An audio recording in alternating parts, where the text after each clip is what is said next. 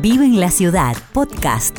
Nos acercamos a la celebración de la Navidad y en este itinerario donde desde distintas miradas recorremos la arquidiócesis y recorremos también distintas perspectivas sobre, sobre el pesebre, sobre la Avenida de Jesús, invitamos a Mónica Gómez, ella es catequista, eh, artista y, y bueno, Mónica, reflexionar sobre el pesebre siempre nos, ¿a dónde te lleva? Bueno, ¿qué tal? ¿Cómo les va? Mira, yo armo el pesebre y me conmuevo. Siempre me conmuevo. Me es inevitable, me muevo con él.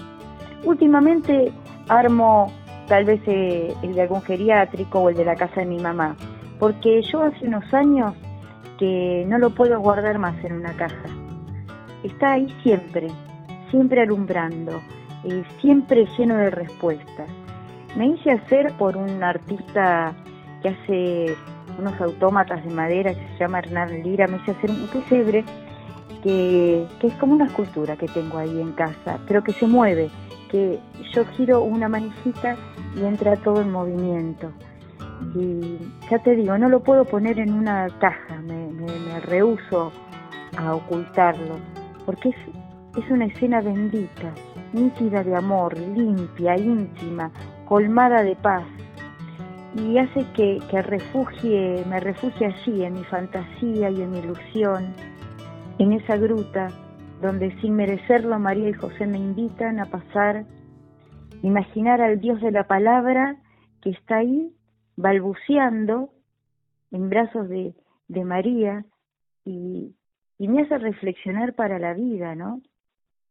Uno que desea cosas, que se siente confortable con las cosas que tiene, que, quiere más, y descubrir siempre que, que la mayoría de nosotros, los que tenemos una casa, ya sea comprada, alquilada, la que podemos vivir prestada, somos dueños de una puerta capaces de cerrarle la puerta a Jesús. Por eso Él nació donde no hay puertas. Y, y eso me deslumbra y me, me interpela, ¿no? ese, ese niñito, esa mujer, ese hombre, en la nada misma, en la intemperie del amor, eh, y con ángeles cantando que te dicen, alégrense y no teman. Eso se lo dice a los pastores que tenían un trabajo, que estaban a la intemperie, pero en un trabajo. Alégrense y no teman y los lleva a dónde? A otra intemperie donde nace Dios que es el Rey y el Salvador, y lo comprendieron. Eso fue lo más maravilloso, ¿no? Que esas personitas que estaban ahí comprendieron el milagro. Y después, cuando acomodás los magos, descubrís cómo, cómo la noche es un lugar para los que tienen esperanza, esos que, que siguen estrellas, que no tenían ningún otro concepto religioso más que seguir una estrella. El pesebre como que te va diciendo dos actitudes que hay que tener. La de mirar para arriba porque sabes que lo que salva está arriba, en las alturas de cielo, en la dimensión de Dios, pero que al mismo tiempo lo que salva está abajo, porque para adorar al niño te tenés que inclinar.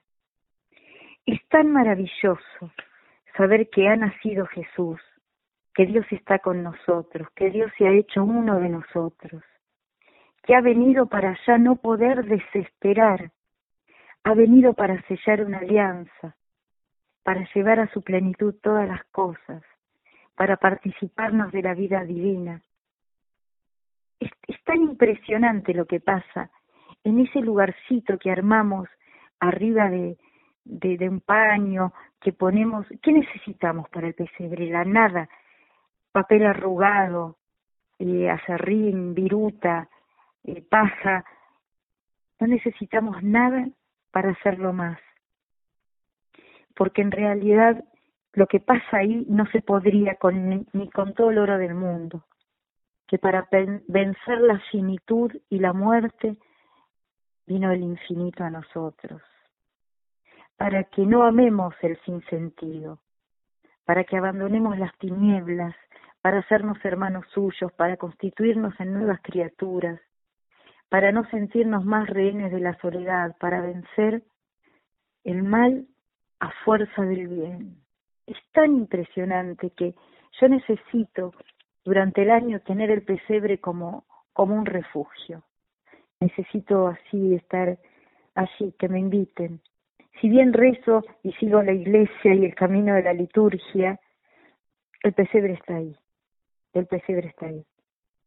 Y para justamente entender que ese Dios niño nace fuera de los que como yo tienen puertas para cerrar.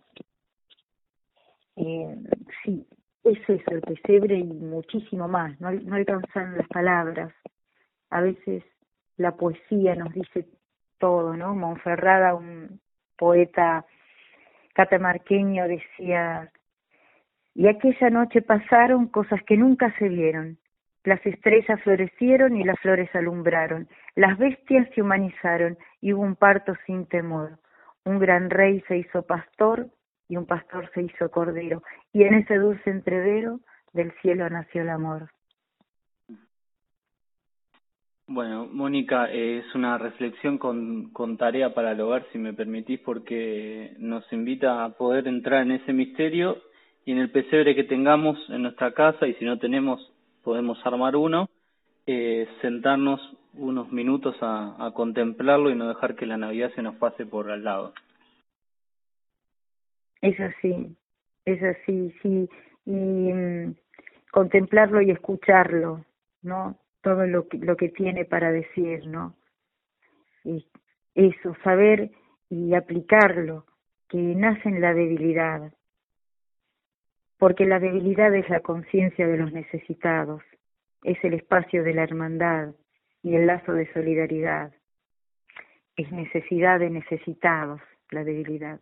Por eso nos muestra el, pesebre es un es una estrella es una estrella que, que nos muestra el camino, donde se empieza.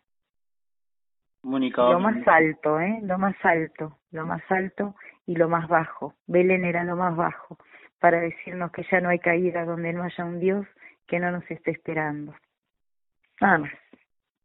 Muchas gracias, Mónica, por este tiempo que es muy valioso y por darnos algunas pistas para vivir esta Navidad que se nos acerca. Bueno, feliz Navidad. Feliz Navidad también para vos.